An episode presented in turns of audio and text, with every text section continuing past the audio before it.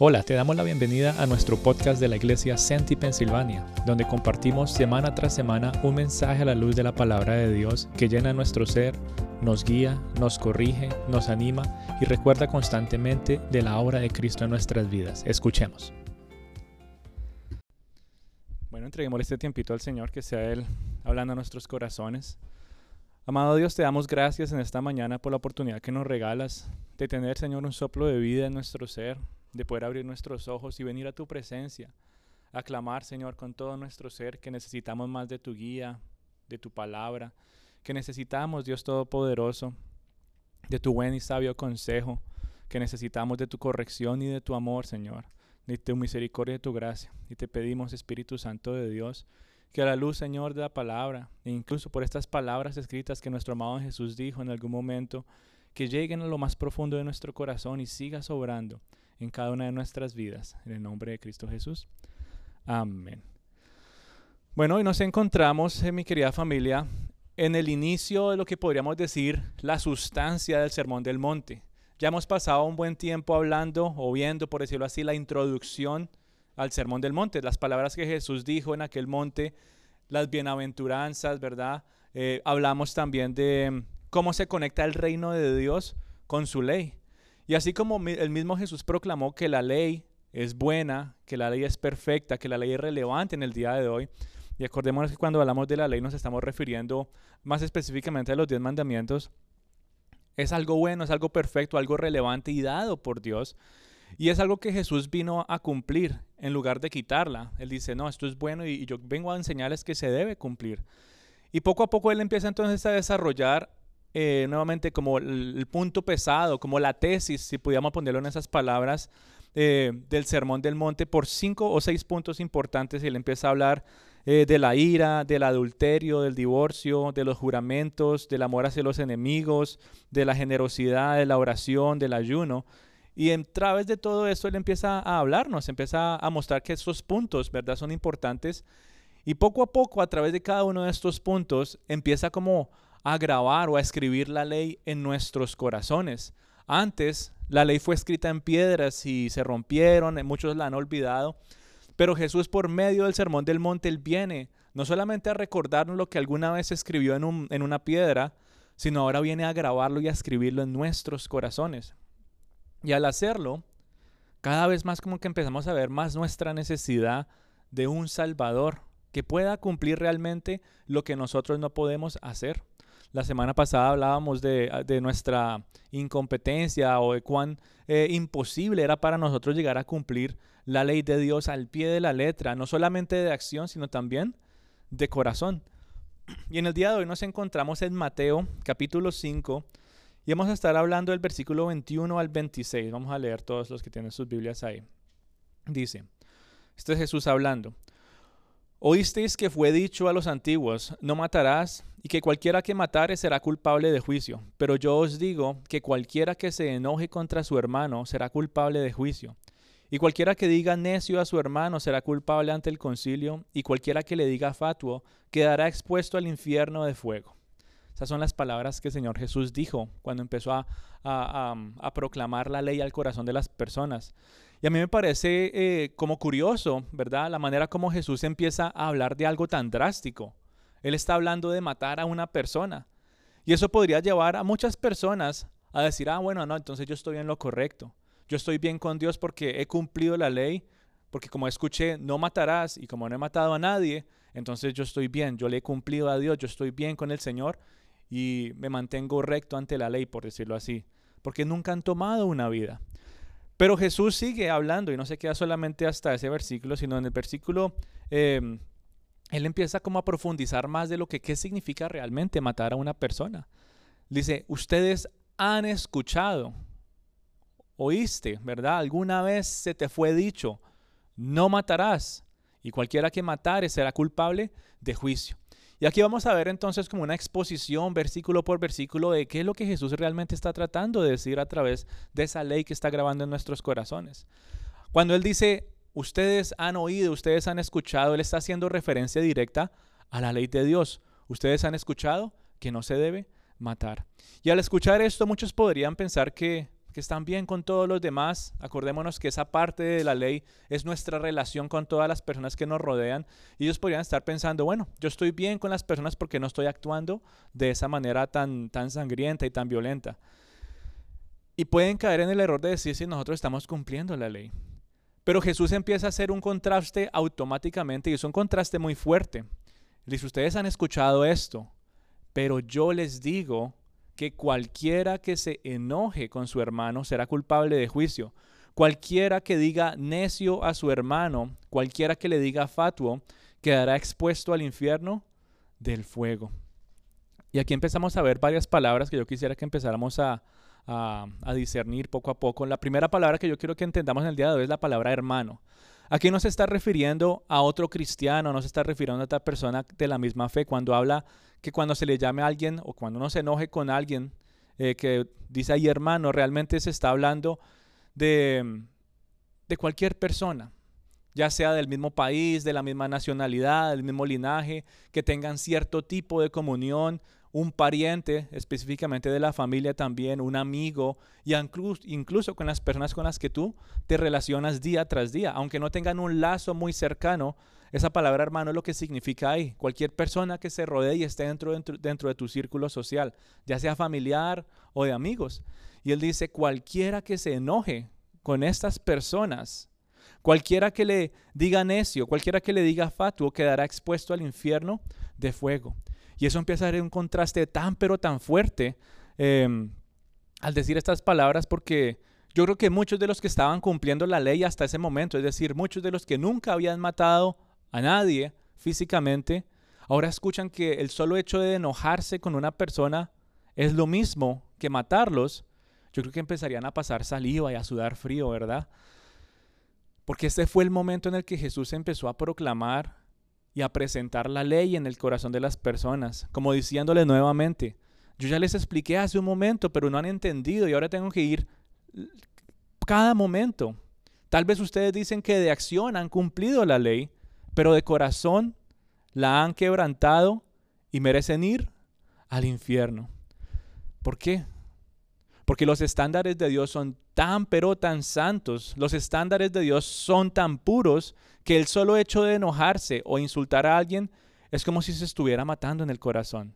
Para ser más directos, Jesús les estaba diciendo, ustedes son unos asesinos de corazón, usando la ley para revelar las intenciones de las personas. Y esa misma ley y ese mismo ejemplo que Jesús les estaba dando a ellos sobre la ira y el enojo se aplica en nuestras vidas en el día de hoy. Muchos pueden decir que tampoco han matado a una persona en el día de hoy, que ni siquiera lo han pensado. Tal vez eh, con una mentalidad similar a la de los fariseos y a los escribas de esa época, con una mentalidad similar a de las personas que estaban empezando a seguir a Jesús en aquellos momentos. Pero detrás de esa respuesta de decir, yo no he matado a ninguna persona, se esconden las intenciones de nuestro propio corazón. Intenciones que muchas veces tú y yo no entendemos porque la misma palabra de Dios dice, engañoso es el corazón del hombre, ¿quién lo conocerá? Nosotros mismos pensamos que nos conocemos y realmente no nos conocemos. Y muchas veces decimos, yo no he matado a nadie físicamente, pero no sabemos qué intenciones han estado de ahí, detrás de lo que tal vez imaginamos, como hablábamos hace unas, unas, semanitas. Todo lo que tal vez permitimos que nuestra imaginación empiece a revolotear, que muchas veces nos lleva a tener un deseo, una pasión que eh, en algunos casos extremos puede llevar a alguien a reaccionar de manera físicamente con violencia porque no conocemos nuestro corazón. Pero detrás de cada respuesta que damos para justificarnos eh, ante Dios, se encuentra esas intenciones escondidas. Y la ley, la palabra de Dios, las palabras que Jesús está dando, revelan esas intenciones. No solamente muestran eh, que no lo estamos cumpliendo, sino tal vez también revelan todo lo que queremos esconderle a Él, porque Él sí puede discernir nuestro corazón. Él escudriña nuestras vidas y ve absolutamente todo, todo lo que somos. Y nuestro corazón, mi querida familia, es tan pero tan engañoso que cuando menos lo pensamos, decimos que estamos bien con los demás, pero cuando menos lo pensamos, nuestro corazón nos lleva a encontrarnos en conflictos, en divisiones, en enojo y en algunos casos escalar al punto de la ira. Y no nos damos cuenta por qué pasó eso. Uno dice, pero si yo estaba bien, ¿qué, ¿en qué momento pasó? Pero si hace cinco minutos estábamos bien y ahora ni queremos vernos, nos hemos eh, gritado los unos a los otros, hemos causado división porque hemos dejado que el enojo tome control de nuestras vidas. Y no nos damos cuenta de eso porque nuestro corazón es engañoso. Aún para el cristiano es tan engañoso el corazón que nos lleva a olvidarnos de estas palabras de Jesús. Cualquiera que se enoje con su hermano, cualquiera que le diga necio o fatuo quedará expuesto al infierno de fuego. Y es solo cuando empezamos a meditar en las situaciones que nos, dejan, eh, nos dejamos llevar por el enojo, aquellas situaciones que tú y yo meditamos que nos dejan eh, pensar cuántas veces nos hemos dejado llevar por la ira, que nos damos cuenta cuántas veces hemos quebrantado la ley de Dios de corazón. ¿Cuántas veces hemos dejado que ese impulso, esa intención nos haya llevado a quebrantar la ley de Dios que dice, no matarás? En otras palabras, no te enojarás, no te dejarás llevar por la ira. Pero también vemos nuestra necesidad de aferrarnos cada vez más a Jesús para encontrar salvación, para encontrar perdón por esas acciones que hemos cometido, para encontrar guía de cómo poder vivir en el amor, en la paz, en lugar de vivir en el, en el enojo, iras y contiendas. Solo es cuando tú y yo pensamos en la santidad de Dios, que vemos cuán malas son nuestras intenciones, si tú y yo no conocemos a Dios, si tú y yo no conocemos el carácter santo y puro de Dios, podemos engañarnos y decir, yo no soy tan malo como muchos dicen que soy. O incluso yo no soy tan malo como el resto de la gente. Pero cuando nos comparamos al estándar santo, puro y perfecto de Dios, ahí vemos cuán malas son nuestras intenciones al enojarnos con alguna persona. Ni siquiera toquemos el resto de puntos que Jesús empieza a dar. Él empieza con algo tan sencillo como el enojo. Y aquí nos empieza también a mostrar nuestras intenciones al enojarnos con otra persona. Y para profundizar en cada una de las palabras que Jesús dice en este pasaje, cada vez más empieza a sacar a la luz y a revelar nuestras intenciones, nos lleva a tener vergüenza ante Dios. Porque cada vez que eso se trae a la luz, revela aquellos puntos tan pero tan oscuros de nuestros corazones que pensábamos que no existían o muchas veces ignorábamos. Cualquiera que se enoje con su hermano, cualquiera que se enoje con la otra persona. Y esta palabra enojo, mi querida familia, porque a lo largo de los años se ha dicho, no, es odio, solamente es el odio, ¿verdad? Cualquiera que odia a su hermano es lo mismo que lo, que lo ha matado. Pero Jesús no dice ahí odio, ni siquiera ha usado la palabra de odio. Es más, cuando uno busca la palabra literalmente en el lenguaje original, cuando habla del enojo, habla de eh, irritarse. No está hablando de odio todavía, está hablando de irritarse. Está hablando de dejarse llevar por la provocación. Todavía Jesús no está hablando del odio. Y nos hace empezar a, a meditar y a pensar, a apreciar cada vez más cuán santo y cuán perfecto es Dios. No me está hablando de odio todavía, me está hablando simplemente del enojo, de la ira. Tan bueno, tan santo y tan perfecto es Dios que nos está comparando con esa ley y nos dice, ustedes no están cumpliendo con esto. Y como dice em, al final del pasaje, quedarán expuestos al infierno de fuego. Quedarán expuestos al castigo eterno. Quedarán expuestos ante el juicio del Dios puro, grande, perfecto. Ante el castigo de, que, se, que se merece. Ante un Dios que no le ha pedido consejo a ninguna persona porque Él lo sabe todo. Ante el Dios que es más grande y creador de todo el universo. Ese es el Dios que está haciendo juicio sobre todos aquellos que no cumplen esa ley a todos aquellos que se han enojado y se han dejado llevar por la ira, los que se han dejado llevar por la provocación. Y cualquiera que se deje llevar por esos impulsos, automáticamente ha quebrantado de corazón la ley perfecta y buena de Dios. Tal vez no dice, no, pero yo no hice nada. Sí, pero de corazón. Ya quebrantaste. Y Dios es tan santo que te va a juzgar aún por esas intenciones. Y es triste cómo el día, en el día de hoy el ser humano vive de esa manera. En medio de enojos, en medio de contiendas, en medio de orgullo, de ira. Y no piensa en las consecuencias. No piensa que Dios lo va a medir con esa vara y decir, no cumpliste. Como hablamos la semana pasada, va a poner el examen, va a poner las respuestas y decir, bueno, aquí está la plantilla y no, no corresponde. ¿Pasas o no pasas? No paso, Señor. No cumplí. Mi corazón está oscuro. Mi corazón estaba lleno de enojo y de ira y de orgullo. Y en muchos de los casos, cuando se le da cabida al enojo, a la ira y el orgullo, ahí es cuando frecuentemente se ve que eso puede escalar al odio. Pero todo empieza con una semillita de enojo. Todo empieza con una semillita de que me dejé irritar, que me dejé llevar por esos impulsos. Y poco a poco pasa del enojo a la ira y de la ira al odio. Pero en el día de hoy no queremos hablar del enojo. En el día de hoy no queremos hablar de la ira, porque no, no, yo tampoco es que sea tan malo. Pero Jesús toca ese punto y él dice, cualquiera que se enoje. Pero vivimos en un cristianismo que, que quiere mantenerse superficial y prefiere ponerle palabras más fuertes a lo que Jesús había dicho. Y yo, no, no, él no dijo enojo, él dijo odio. Y cuando uno se pone a buscar y a entender qué fue lo que Jesús realmente quería tratar de enseñar, nos muestra cuánto nos falta para cumplirle a Dios. Cuán imposible es para nosotros cumplirle a Dios. La misma Biblia nos muestra a nosotros. No solamente cuán imposible es cumplirle a Dios, sino también nos muestra, nos da la respuesta de por qué reaccionamos de esa manera. La misma Biblia nos dice que reaccionamos de esa manera porque muchas veces nos hacen algo que no nos gustó. Esa es la respuesta que tú y yo damos.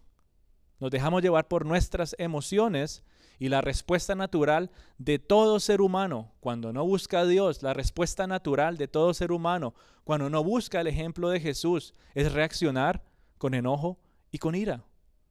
Cuando no busca a Dios y cuando no busca la guía de Jesús. Esa es la reacción de todas las personas. Es nuestra naturaleza caída y pecaminosa que nos lleva a actuar de esa manera. La Biblia misma nos habla de que esa reacción de enojo y de, ira es porque tú y yo estamos buscando venganza por algo que nos han hecho y más específicamente porque están atacando nuestro orgullo, porque están atacando nuestras opiniones, porque se están oponiendo a lo que yo pienso que moralmente es bueno. Y cuando alguien opina o se está en contra de lo que yo digo, lo que yo opino que es bueno, de lo que moralmente se debe hacer, o incluso cuando se oponen a mi orgullo, mis emociones empiezan a rebotar y sale el enojo y sale la ira a defenderse. Pero cuando tú y yo buscamos a Dios y seguimos la guía de Jesús, cuando nos aferramos a su palabra santa que nos muestra realmente qué es lo que es bueno para Dios, no lo que nosotros nos imaginemos, sino lo que Dios dice que es bueno, la respuesta va a ser completamente diferente. Pero la Biblia nos muestra a nosotros que nuestra reacción de enojo y de ira es por buscar venganza cuando nuestro ego es atacado. Tristemente esa ha sido la historia desde el principio al final de, la Biblia. Cómo está decaído el ser humano que muchas veces quiere buscar su propia defensa y cuando no se puede defender se enoja y se llena de ira. Pero la Biblia no solamente nos dice por qué pasa. La Biblia no solamente nos dice la reacción del ser humano, sino que también nos dice que no es la manera adecuada de reaccionar ante Dios, que esa no es la manera de vivir que le agrada a Dios. En los salmos dice, deja la ira y depón el enojo. En otras palabras, deja la ira y abandona el enojo. Y muchos pensamos, el enojo y la ira son la misma cosa, pero ante la santidad de Dios no lo es. Como que va escalando a nivel eh, multiplicado. Deja la ira y abandona el enojo. Deja la y ¿cómo se dice? No te dejes irritar. Porque cuando te dejas irritar es muy fácil que tu orgullo y tu ego empiece a mover todas tus emociones para llenarte de una reacción que se opone completamente a la manera como Dios quiere que tú vivas y respondas ante los ataques de la sociedad, del enemigo y del mismo mundo. Pero tristemente el ser humano no busca a Dios, no busca la guía de Jesús y termina reaccionando de esa manera. Pero la Biblia nos dice, deja la ira y abandona el enojo, no hagas lo malo. Y lo sigue diciendo en un contexto de dejar la justicia a Dios, de no tomar venganza en nuestras propias manos. Y cuando uno busca a lo largo de todas las escrituras, cómo se usa la palabra enojo e ira, muchas veces está relacionada con dejarle la justicia a Dios. Tú querías esto, pero deja que Dios responda. Tú querías esto, pero deja que Dios actúe. Tú querías esto, pero deja que Dios te proteja. Tú querías esto, pero deja que Dios ejerza su, soberanía sobre tu vida y sobre todo lo que te rodea. No tomes venganza en tus propias manos. Pero cuando empezamos a dudar de Dios, cuando empezamos a desconfiar de Él, es cuando nos llenamos de ese enojo y de esa de decir, Dios no ha hecho nada, yo voy a tomar esto en mis manos y yo voy a solucionar, volviendo al ego, yo, yo, yo y yo. Y cuando no nos podemos defender, cuando no podemos hacer algo al respecto contra esos ataques, hay una eh, manifestación de enojo. Se abre el volcán, ¿verdad?, de nuestras vidas y nuestra boca es como si estuvieran enviando lava y quemando a todos los que rodearan e incluso haciendo lo malo por no dejarle la justicia a Dios y tomarla en nuestras propias manos. Eclesiastés 7:9 dice, no te apresures en tu espíritu a enojarte. Y podríamos seguir dando versículo tras versículo, desde Génesis a Apocalipsis, cuántas veces el Señor habla de dejar atrás el enojo. Podríamos pasar todo el día hablando de la reacción del ser humano y el efecto que tiene el enojo y la ira en las personas, pero para no irnos muy lejos, mantengámonos en lo que Jesús está diciendo. Veamos las palabras que dice Jesús aquí en Mateo. Todo relacionado con lo que acabamos de hablar. Dice Jesús, cualquiera que le diga a su hermano que necio y fatuo, ya está manifestando su enojo. No está hablando ni siquiera de un odio que se vea físicamente, él está hablando de algo verbal. Pasó de tu pensamiento, de tu impulso, de tu emoción y te dejaste llevar y reaccionaste con el primer paso que es algo verbal. Ya dejaste que tu corazón moviera y te, llevara a, tener la convicción de actuar de la manera equivocada. Error número uno, no fuiste a Dios. No fuiste a Cristo Jesús. Y has dejado que tus emociones te revuelvan, te lleven a vivir de esa manera. Y ahora aunque tú dices, bueno, no lo voy a golpear o no le voy a hacer nada así que muestre como tanta agresión, pero sí le voy a decir esto y lo otro, que, que aprenda, al menos con palabras yo le voy a decir. Y ya uno está ahí manifestando el enojo verbalmente. Pero Jesús dice, ni siquiera manifiestes ese enojo verbalmente. Pero tenemos que entender qué significa necio y fatuo antes de seguir adelante. Estas palabras usadas eh, originalmente eh, e incluso otras traducciones dicen, no le digas imbécil a tu hermano, no le digas inútil a tu hermano, no le digas idiota a tu hermano. Son palabras que están en la Biblia. Y Jesús dice, cualquiera que llama a las personas de esta manera, se está dejando llevar por su enojo y su ira. Está respondiendo a algo que le hicieron. Como dicen en Colombia, está dando pataleos de, ahogado. A ver si con algo puedo yo presentarme como superior a los demás. A ver si me enojo, tal vez los pone en su lugar con algunas palabras que yo les diga. Y Jesús dice, cualquiera que hable de esa manera estará destinado al lago de fuego al infierno que quema. Cualquiera que actúe y viva de esa manera está quebrantando la ley de Dios de corazón. En otras palabras, estás siendo un asesino de corazón.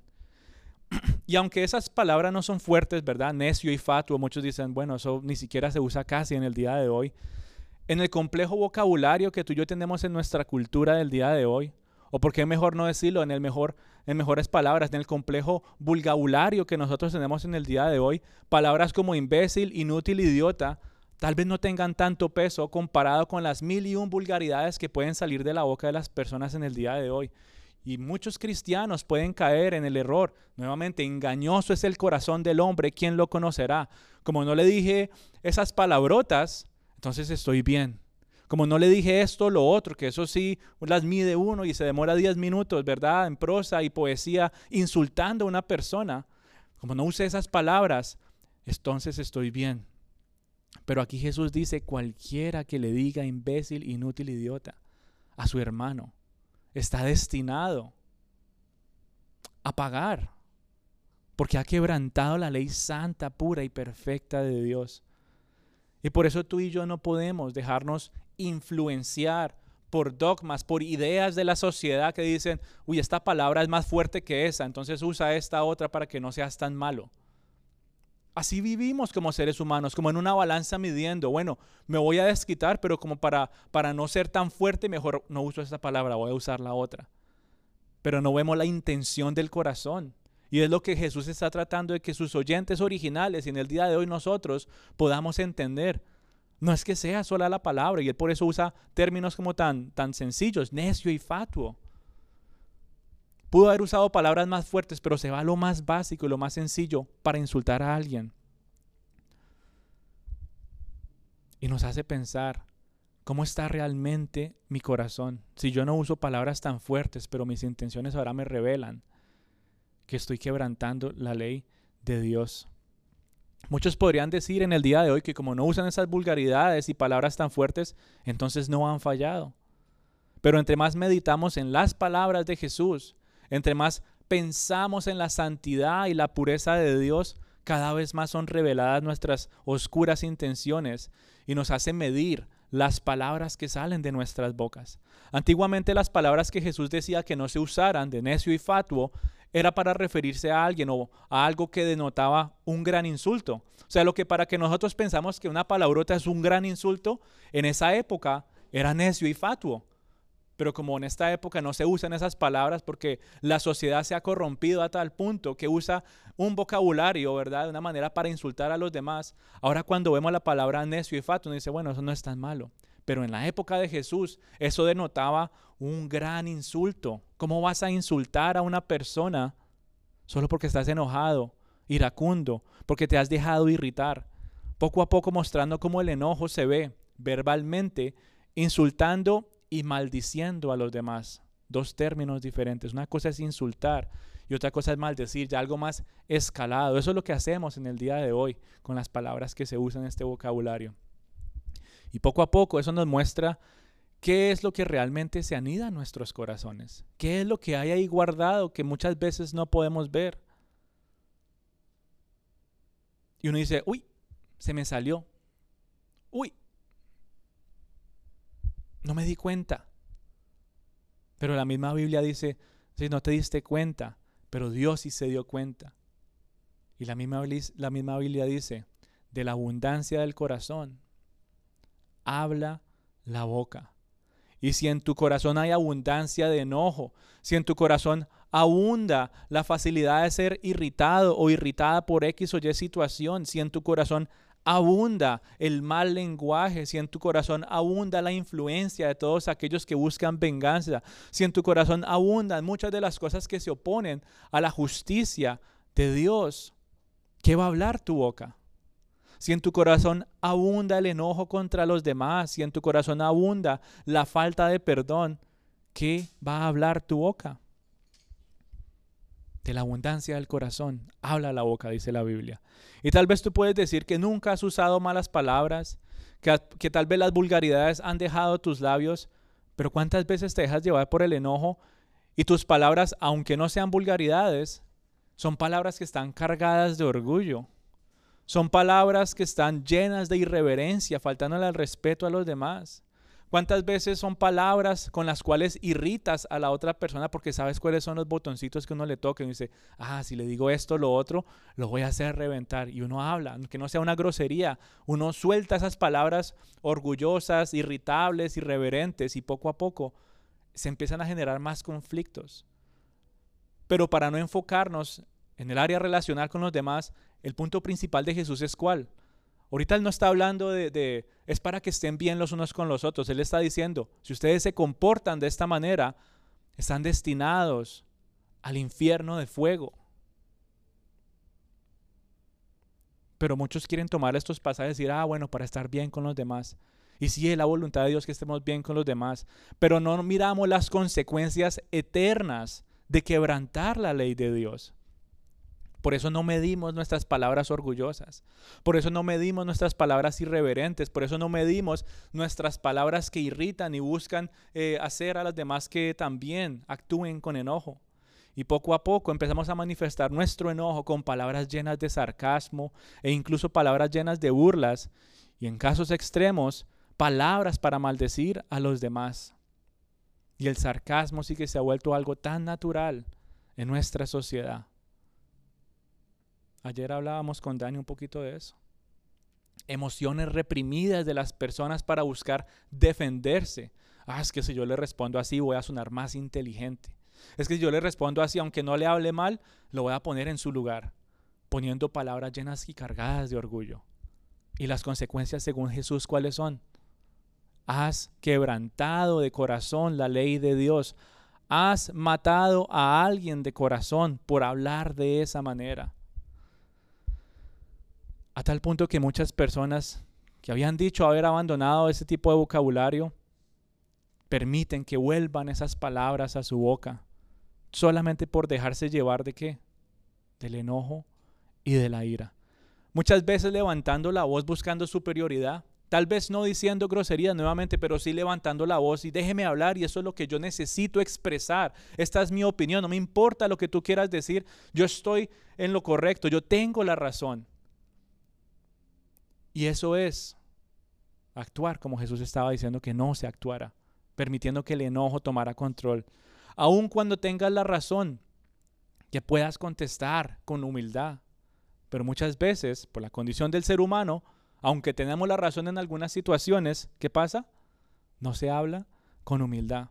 Y todas estas acciones y todas estas palabras están conectadas directamente con la ley. Cuando dice que no matarás. Y la ley que Jesús empieza a grabar en nuestros corazones cada vez nos muestra cuán incapaces somos de cumplirla. Nos hace recordar cuántas veces hemos fallado en nuestro corazón y cuántas veces hemos ofendido a alguien por dejarnos llevar por nuestro enojo y nuestra ira. Pero la ley de Dios también nos guía a Jesús la ley de, Dios, aunque nos haga sentir cada vez más pequeños, más vulnerables, la ley de Dios, aunque nos haga sentir más vergonzosos ante la presencia de un Dios santo, aunque nos llene de temor, también nos llena de esperanza. La ley de Dios también nos llena de eh, gracia y misericordia al entender que a través de Cristo Jesús hay respuesta para esta gran necesidad de nuestras vidas. La ley es la que nos guía a Cristo Jesús y nos dice, ustedes nunca lo van a cumplir, ustedes nunca lo han entendido, ustedes solamente se están enfocando en lo físico y en lo material y Dios quiere ver un Espíritu Santo perfecto y bueno, moldeado como Él quiere que, lo, que, tú vivas tu vida.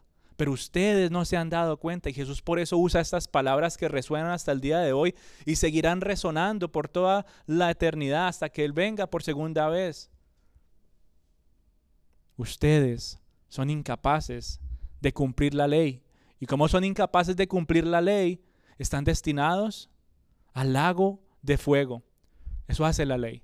Pero la ley también nos muestra que si nos arrepentimos, que si reconocemos que hay uno que cumplió la ley de acción y de corazón, y su nombre es Cristo Jesús, aquel que descendió de los cielos, que nació en una virgen, aquel que vivió una vida perfecta, que cumplió cada una de estas leyes, no solamente de acción, sino con sus intenciones, aquel que llevó una vida perfecta por ti y por mí, que obedeció a Dios, que fue al Calvario, que fue crucificado y murió porque tú y yo fallamos en cumplir estas leyes, para que no fuéramos castigados, en aquel Calvario y en aquella cruz, Él murió por nosotros.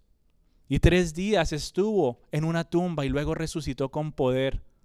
Y ahora se sienta a la diestra del Padre.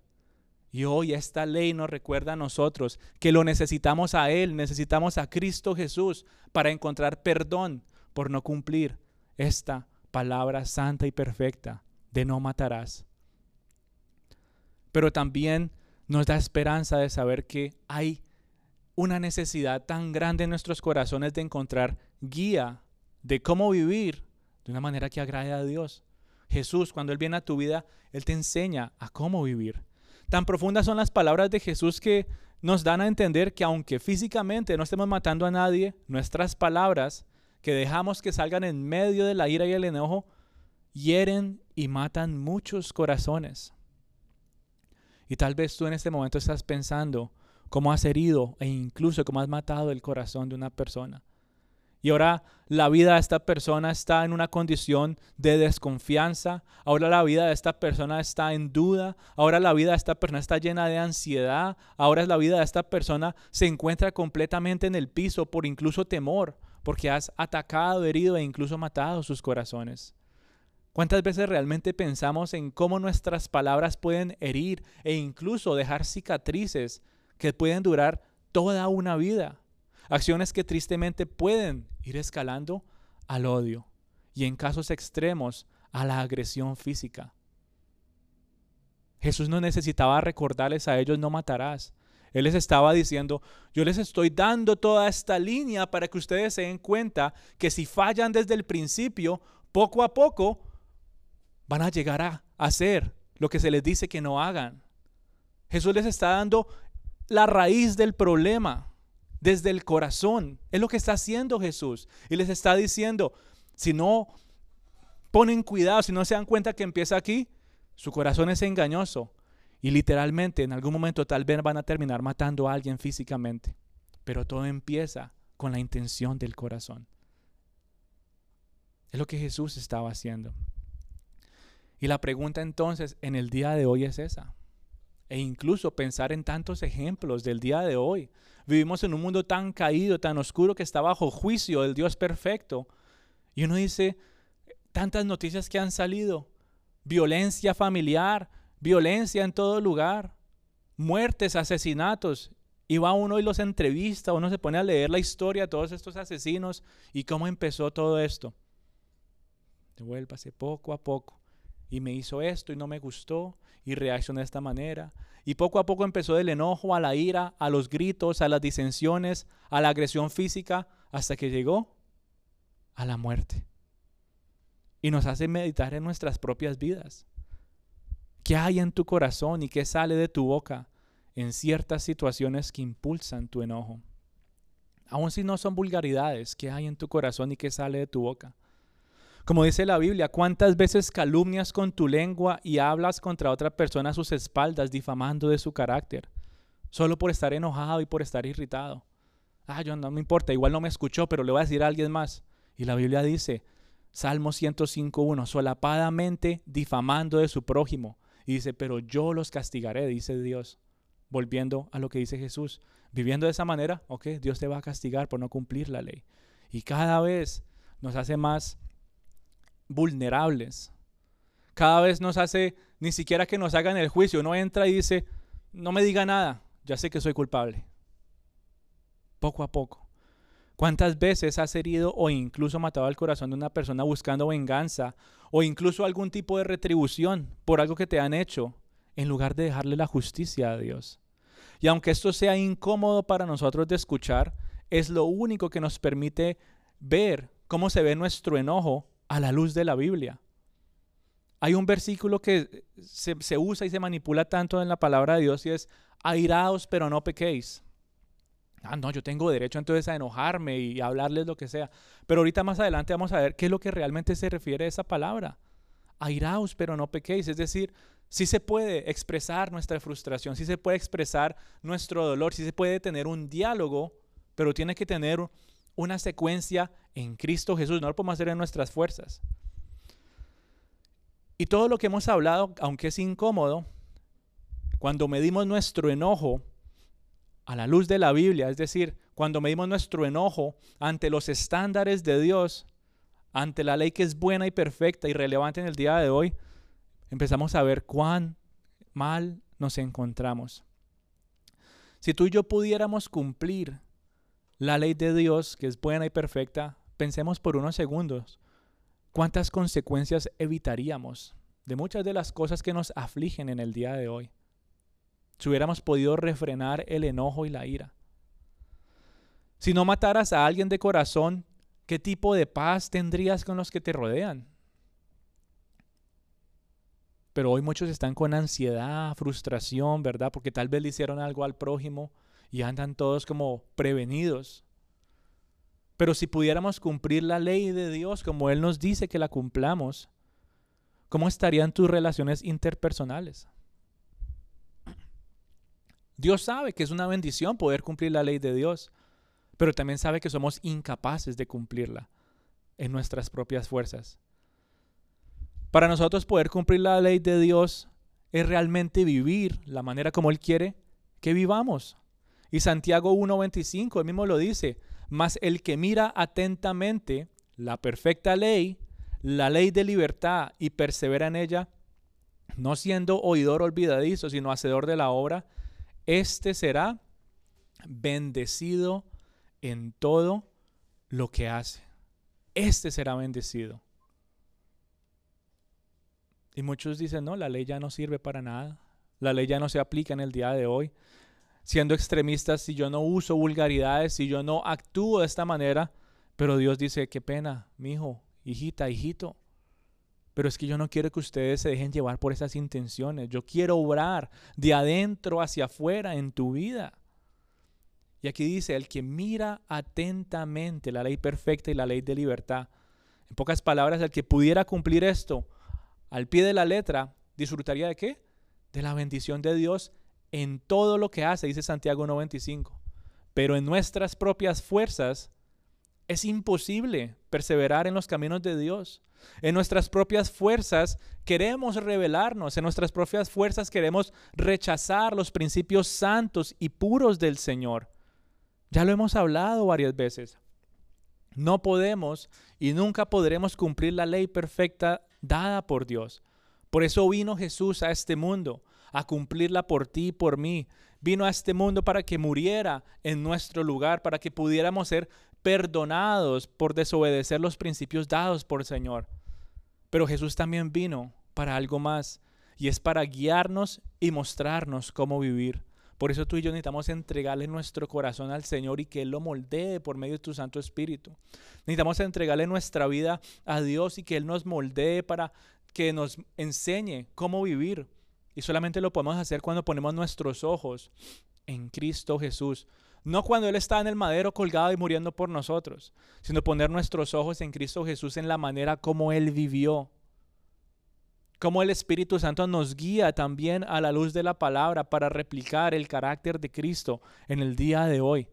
Jesús vino también para eso, para guiarnos y mostrarnos cómo vivir. Y nos ha dado a su Santo Espíritu para poder disfrutar de esa bendición, de mantenernos en sus caminos. Pero en nuestras propias fuerzas nunca lo vamos a lograr. Aquellos que nunca se han arrepentido y no han llegado a la presencia de Cristo Jesús a sus pies, nunca no lograrán hacer, nunca perseverarán en los caminos de Dios porque el Espíritu Santo no les está guiando. Antes de que Jesús llegara a nuestras vidas y aún todos aquellos que están en el mundo, si no han escuchado el Evangelio de salvación, que no han escuchado la esperanza, muchos se encuentran allá. Y así como tú y yo éramos esclavos del pecado, esclavos a la desobediencia, pero ahora en Cristo tú y yo somos salvos, en Cristo somos perdonados, en Cristo tú y yo somos hechos libres para hacer todo lo que le agrada a Dios. Y algo que le agrada a Dios es que, en lugar de actuar en el enojo y en la, ira, que actuemos con amor, con paciencia, con paz, con benignidad, que podamos manifestar toda buena obra para que su nombre sea exaltado. Pero solamente es posible cuando nos arrepentimos de nuestro pecado y le decimos, Señor, no puedo cumplir esta ley. Necesito a Cristo Jesús, necesito de su guía y necesito también de su perdón, necesito de su libertad para ya no ser esclavo al enojo, necesito de su libertad para no ser esclavo al pecado, necesito su libertad para poder hacer lo que te agrada a ti. Yo prefiero, Señor, servirte toda mi vida a ti en lugar de servir unos pocos años al pecado, al mundo y al enemigo. Quiero entregar mi vida a ti, Señor. Esa debería ser la oración constante del cristiano. Ayúdame a ser tu esclavo, Señor. Prefiero ser esclavo de Dios que esclavo del pecado. Pero muchos no lo quieren hacer. Y por eso estamos en un mundo tan, pero tan violento, lleno de enojo y lleno de ira. Tú y yo cuando nos entregamos a Cristo Jesús, a través del Espíritu Santo, aprendemos cómo a responder a ese tipo de situaciones. Es solamente en Cristo Jesús y a través del Espíritu Santo que podemos dejar a un lado la ira y el enojo. La misma Biblia nos dice, la cordura del hombre detiene el furor de su enojo y en su honor pasa por alto la ofensa. Pero ¿qué nos dice la cultura en el día de hoy? ¿Cómo va a dejar pasar eso por alto? Vaya, desquítese. ¿Cómo va a dejar pasar eso por alto? Vaya, algo haga al respecto. Y la Biblia nos dice, aquel que tiene cordura y detiene su furor de su enojo, para esa persona es un honor pasar por alto la ofensa. En otras palabras, para esa persona es una manifestación de perdón, decir, me ha lastimado, me ha dolido hasta el corazón, pero yo no me voy a dejar irritar, no me voy a dejar influenciar y reaccionar en enojo y en ira. Pablo mismo guiaba a sus discípulos a vivir de esa manera, en el amor de Jesús. Dice él, desechen toda la ira, todo el enojo, toda la malicia, toda la, blasfemia, todas las palabras deshonestas. Pablo le decía a sus discípulos.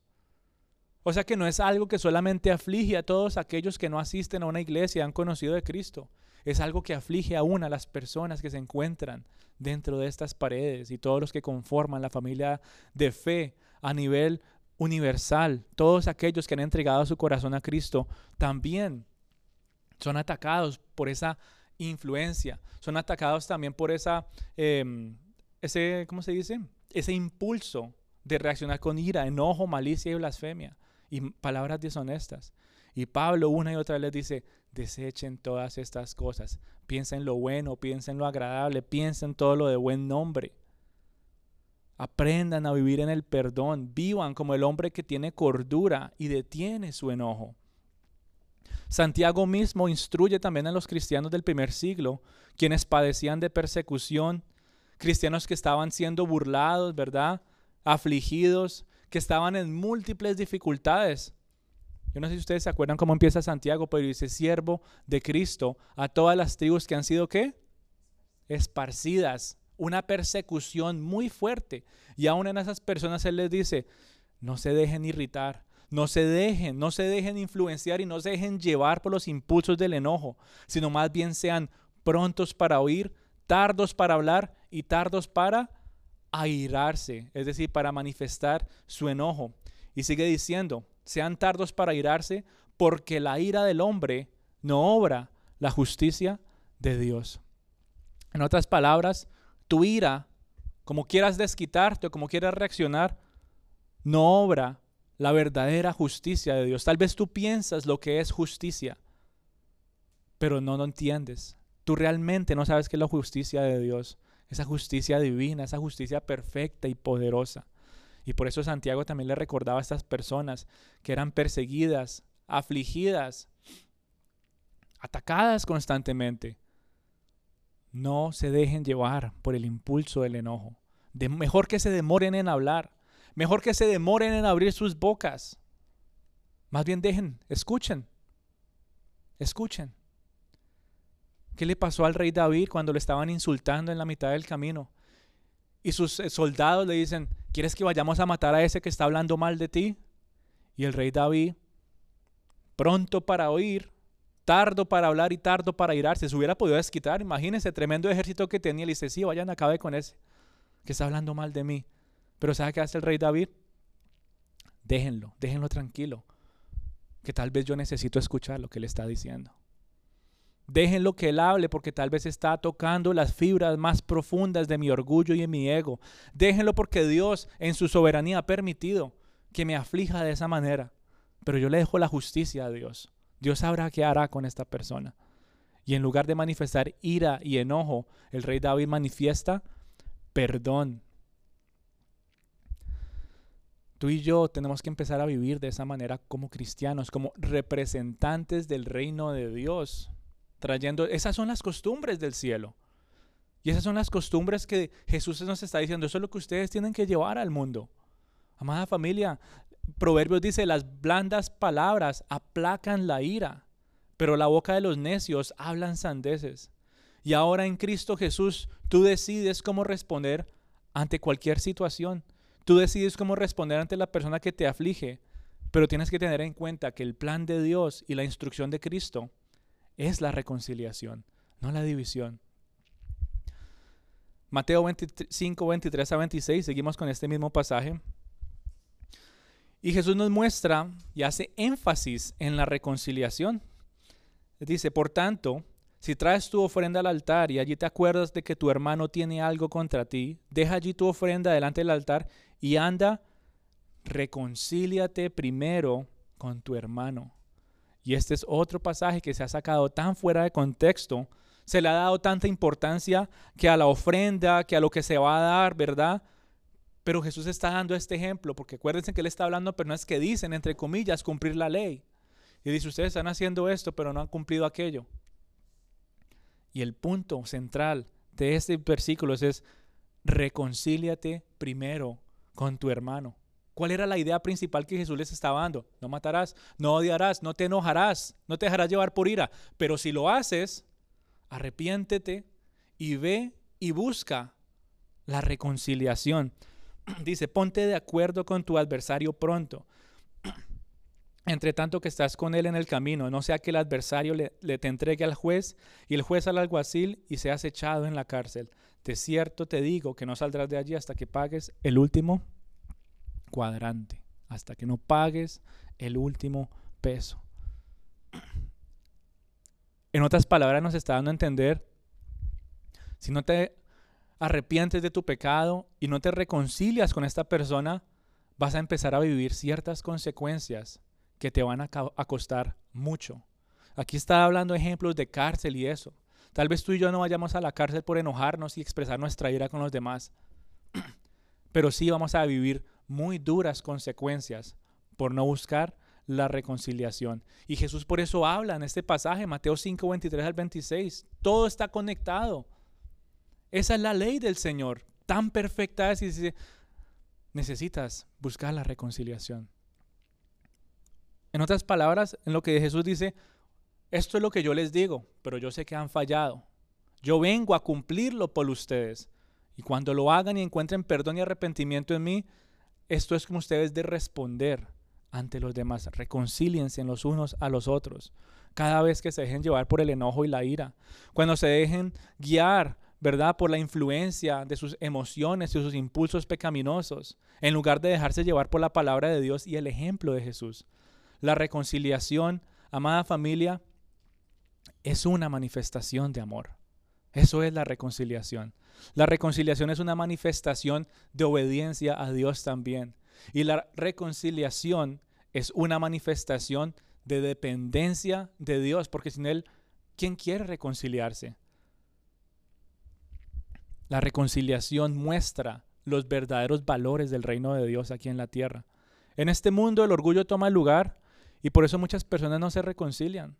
Dicen, no, yo ya le dije que, que no, que yo ya deje así, no pasó nada pero su corazón, toda una vida llena de amargura, de tensión. No, yo no lo quiero volver a, yo lo perdoné, pero no le quiero volver a hablar, no lo quiero volver a ver. Ni me lo mencione, pero ya lo perdoné.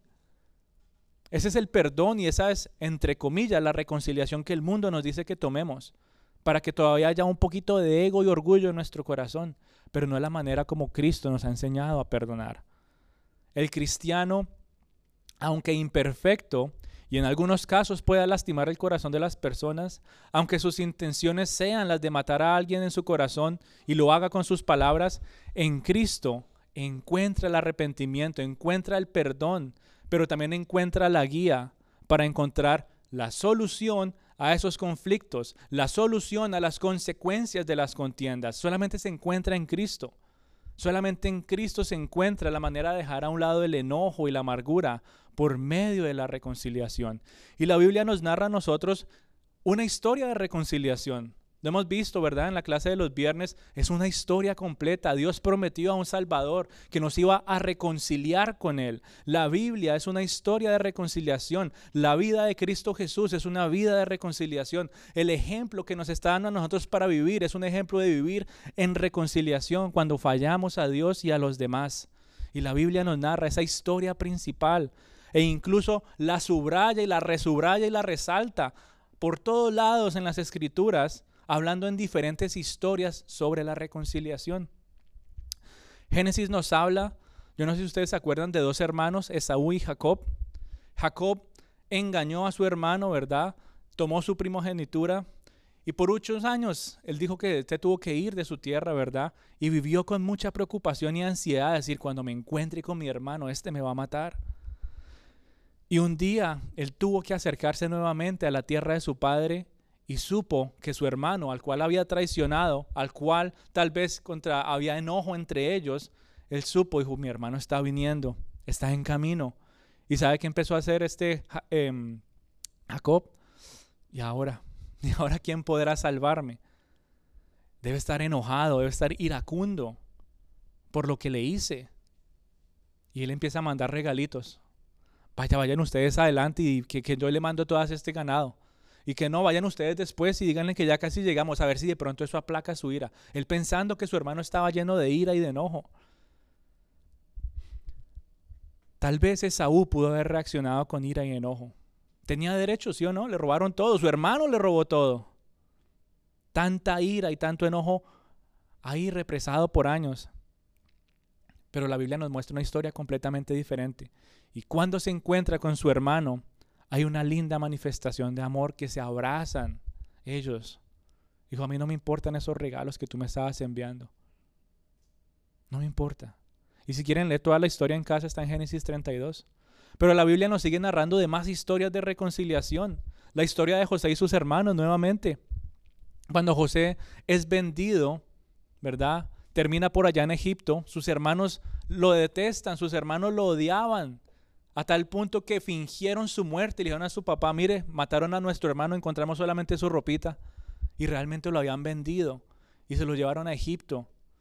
Y José tiene que pasar por tantas duras situaciones en Egipto.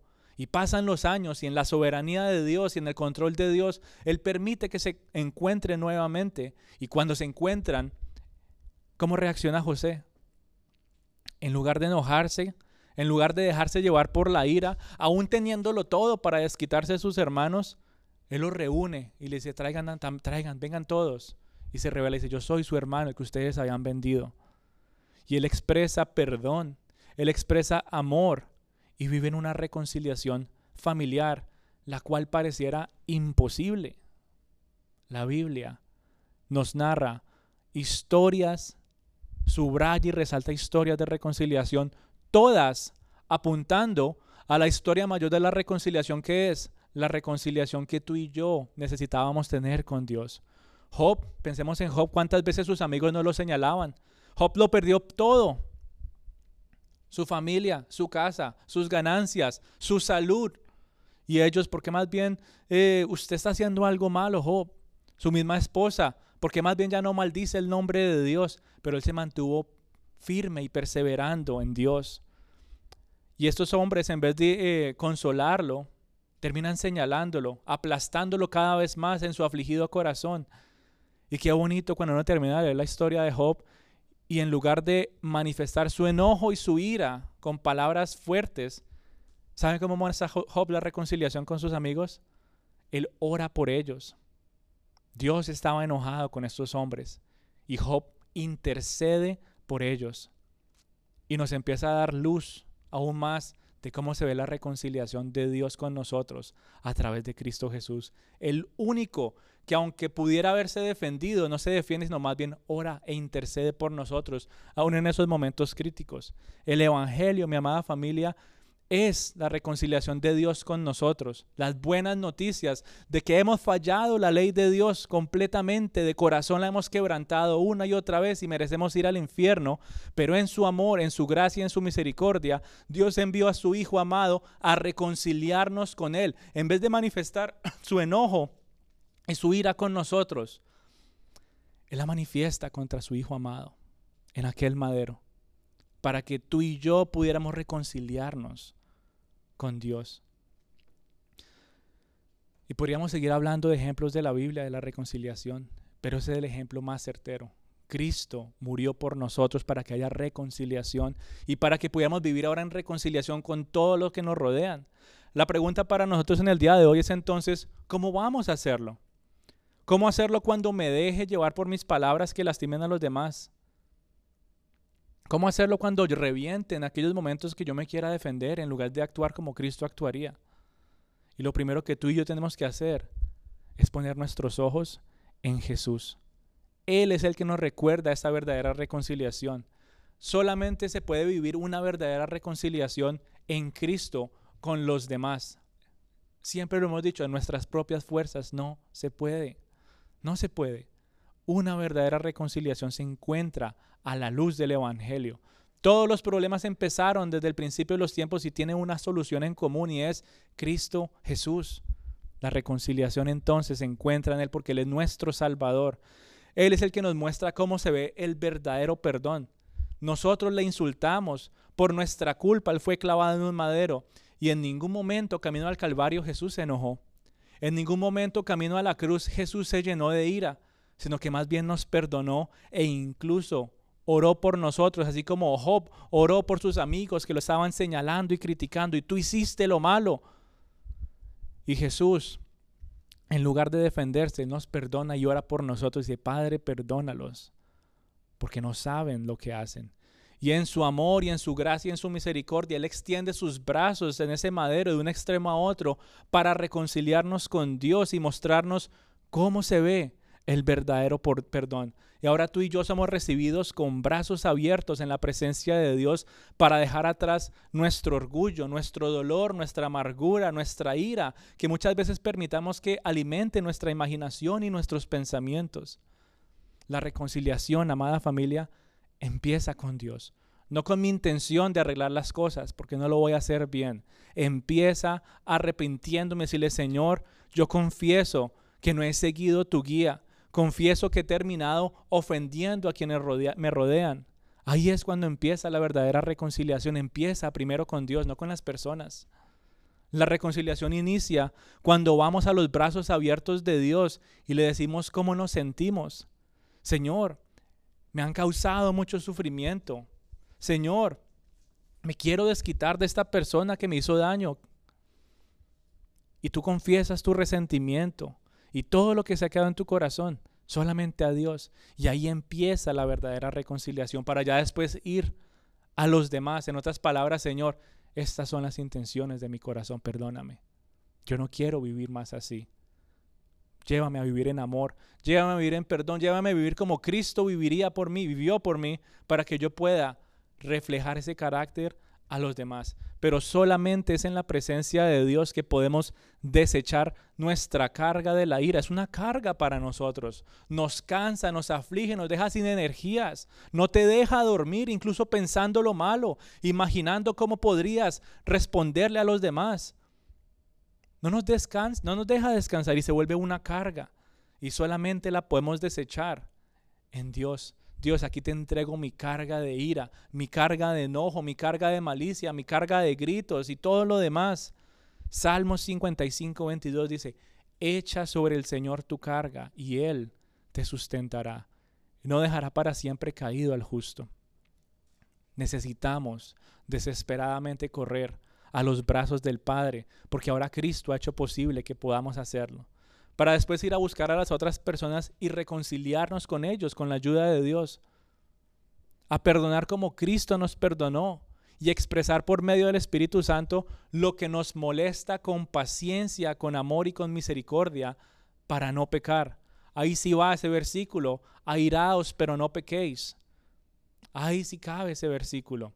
Primero ve a Dios, primero arrepiéntete, de tus intenciones. Y si has actuado, arrepiéntete de tus acciones. Arrepiéntete ante Dios, busca su guía y ahora sí ve a hablar, a dialogar con los demás, con paciencia, con amor, con misericordia. Pero muchos dicen, airados, pero no pequéis. Dirá, bueno, yo le grité y le hablé fuerte y todo, aunque no dije groserías, yo creo que eso estuvo bien. Y realmente Dios dice, eso no es lo que yo me refiero con airados, pero no pequéis. Tengan un diálogo. En otras palabras, puedes expresar tu dolor, puedes expresar tu incomodidad y todo lo que genere tensión en tu corazón con los demás por medio del diálogo, en lugar de palabras ásperas y fuertes. Pero se debe hacer después de que entreguemos nuestro corazón a Dios. Porque si no lo hacemos, ¿qué van a hacer nuestras emociones? Van a hacernos descarrilar nuevamente. Sigamos, amada familia, el ejemplo de Jesús. Sigamos la guía del Espíritu Santo para no usar palabras que insulten o maldigan a los demás, sino que más bien edifiquen en el amor, en la gracia y en la paz. Como seguidores de Cristo, esa es la manera como tú y yo debemos responder lo que Dios espera de nosotros. Pero para todos aquellos que no han recibido de Jesús, aún aquellos que tal vez nos escuchan desde diferentes lugares y no han, si no han recibido a Jesús, la ley los está condenando segundo a segundo. Su conciencia ahora los está atacando por el solo hecho de enojarse y matar a alguien de corazón. Y estas palabras llevan a las personas a la necesidad de buscar a un Salvador y arrepentirse. Y si hoy fuera el último día de sus vidas, ¿qué harían? Si van a ser condenados por el solo hecho de enojarse y dejarse llevar por la ira para terminar en el infierno de fuego. Pero Dios dice, aquí está mi Hijo amado, el que he enviado para cumplir la ley a perfección, que te perdone y pague el precio que tú no pudiste pagar. Ahí está la esperanza de muchos. Para todos aquellos que ya hemos recibido a Cristo en nuestro corazón.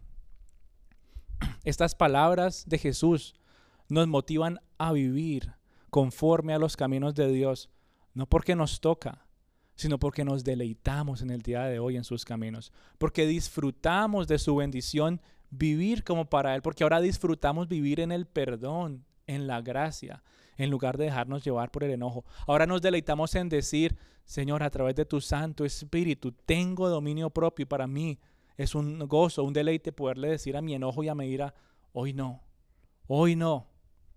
Yo quiero vivir como Cristo vivió por mí. Yo quiero manifestar a los demás el amor de Cristo para que lleguen a sus pies y muchos más proclamen que solamente Él es digno de alabanza y de adoración. Es que vamos a orar, mi amada familia.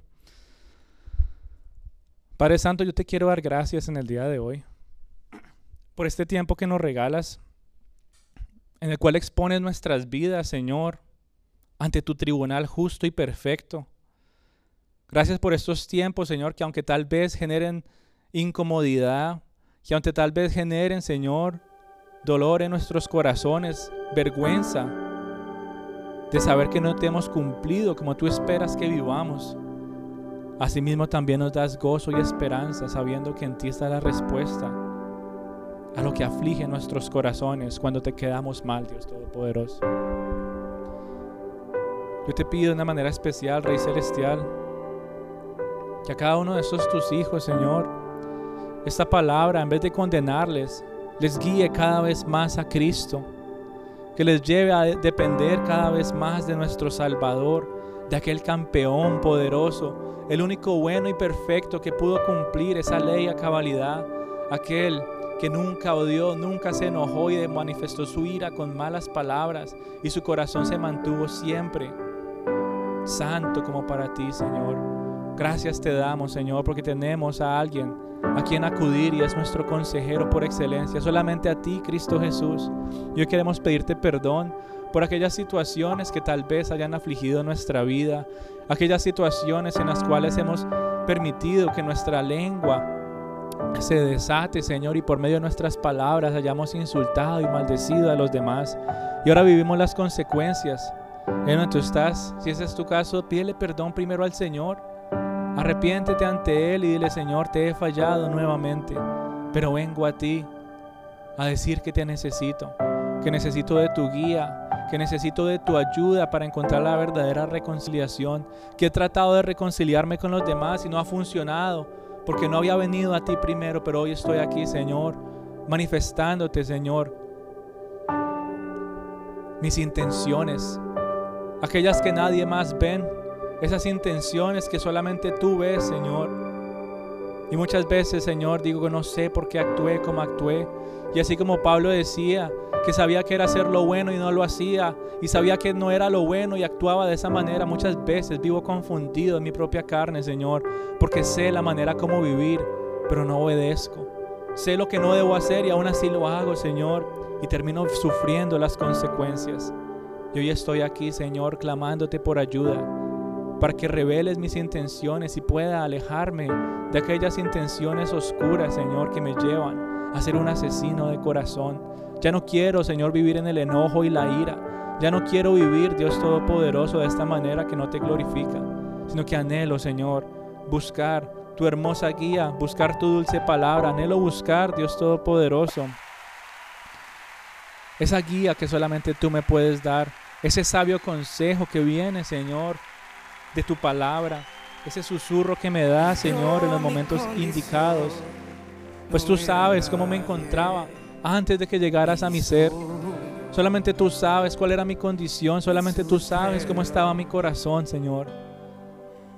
Y hoy, Señor, reconozco que ese camino a la santidad esa obra que sigues haciendo en mí, esa transformación que sigues haciendo en mí, aunque muchas veces me duela dejar mi orgullo, aunque muchas veces me duela dejar a un lado mi opinión, aunque yo tenga la razón muchas veces, Señor, que pueda ser tardo para hablar, tardo para irarme y más bien sea pronto para oír, Señor. Gracias te doy, Señor, porque solamente a la luz de tu palabra y la reconciliación que he podido tener contigo a través de Cristo Jesús, que puedo perdonar a aquellos que me han lastimado. Guíame con amor, guíame con ternura, guíame, Señor, para no seguir viviendo en esa condición caída que no te agrada, Señor, y que no te glorifica. Aquí estoy, Señor, dile donde tú estás, aquí estoy, Señor, buscando de tu ayuda y tu auxilio en aquellas situaciones, Señor, en las que todavía no hay reconciliación.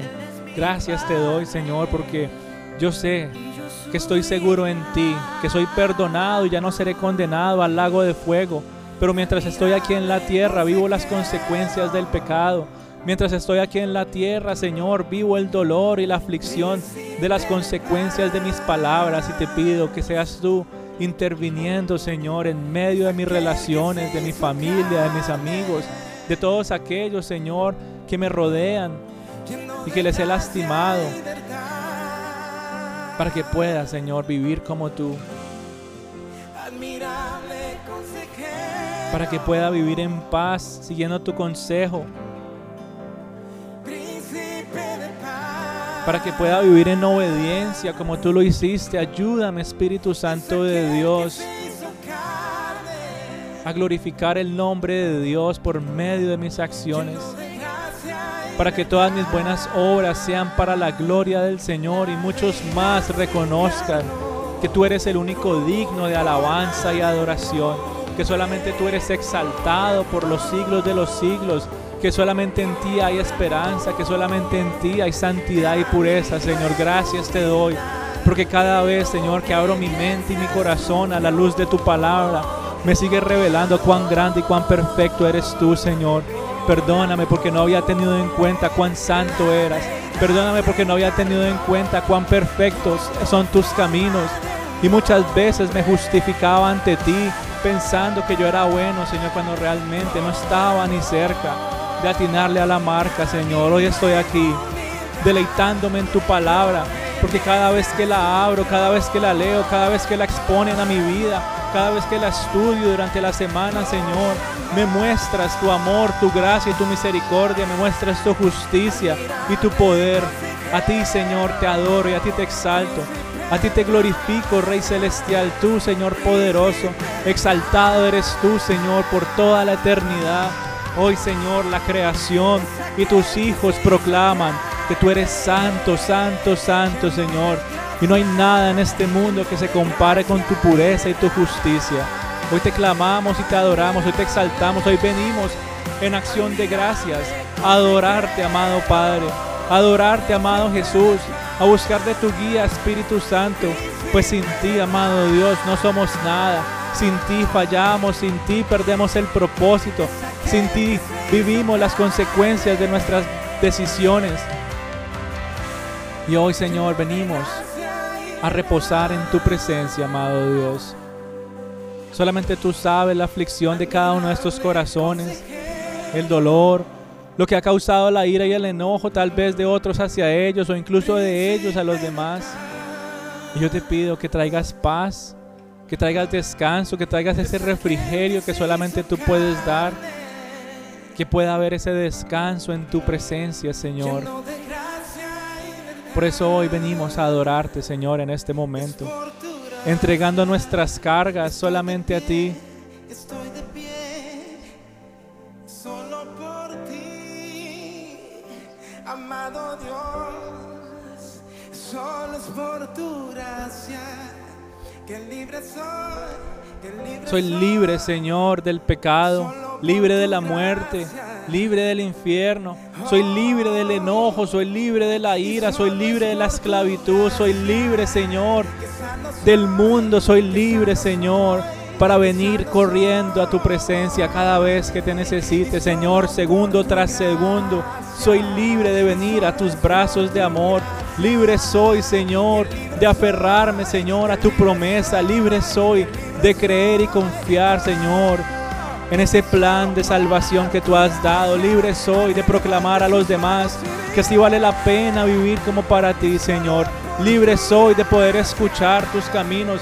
Libre soy, Señor. Libre soy de obedecer la voz del Espíritu Santo. Libre soy de rendirme y postrarme ante Dios. Libre soy de levantar mis manos y decir que tú eres digno de toda alabanza y de adoración. Libre soy, Señor, de proclamar a todas las naciones y a toda lengua que tú, Señor, reinas por toda la eternidad y que tú eres soberano y tienes control. Libre soy de confiar en tu justicia. Libre soy de confiar, Señor, en tu plan para mi vida.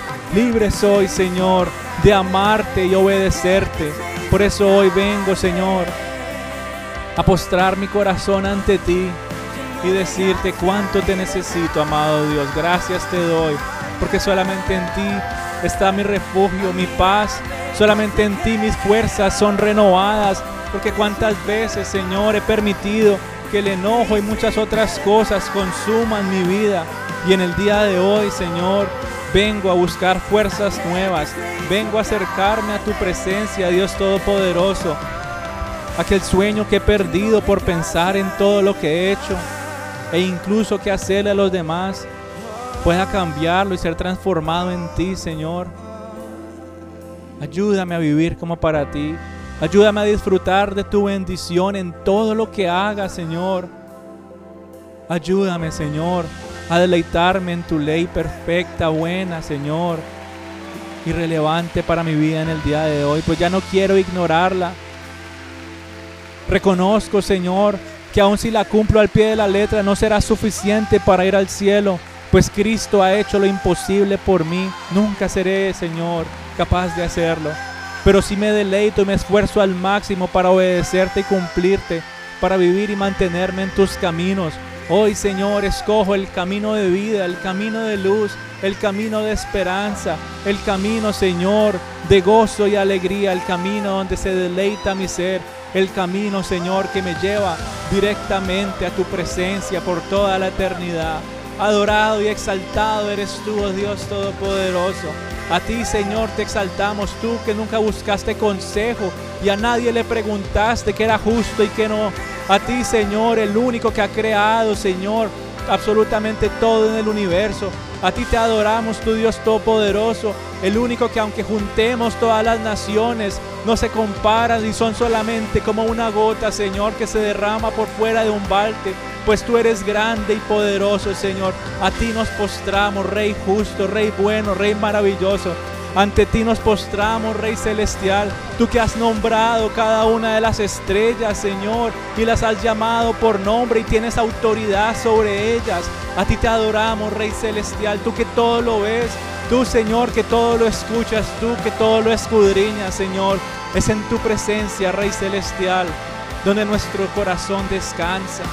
Es en tu presencia donde nuestras fuerzas son renovadas al enfrentarnos contra un mundo que vive en el enojo y la ira, que muchas veces llegamos a nuestros hogares cansados y desesperados, porque ya estamos, Señor, llenos, Señor, de escuchar y vivir lo mismo todos los días, pero en ti perseveramos y en ti, Señor, está nuestra paz, nuestro gozo y nuestra fortaleza.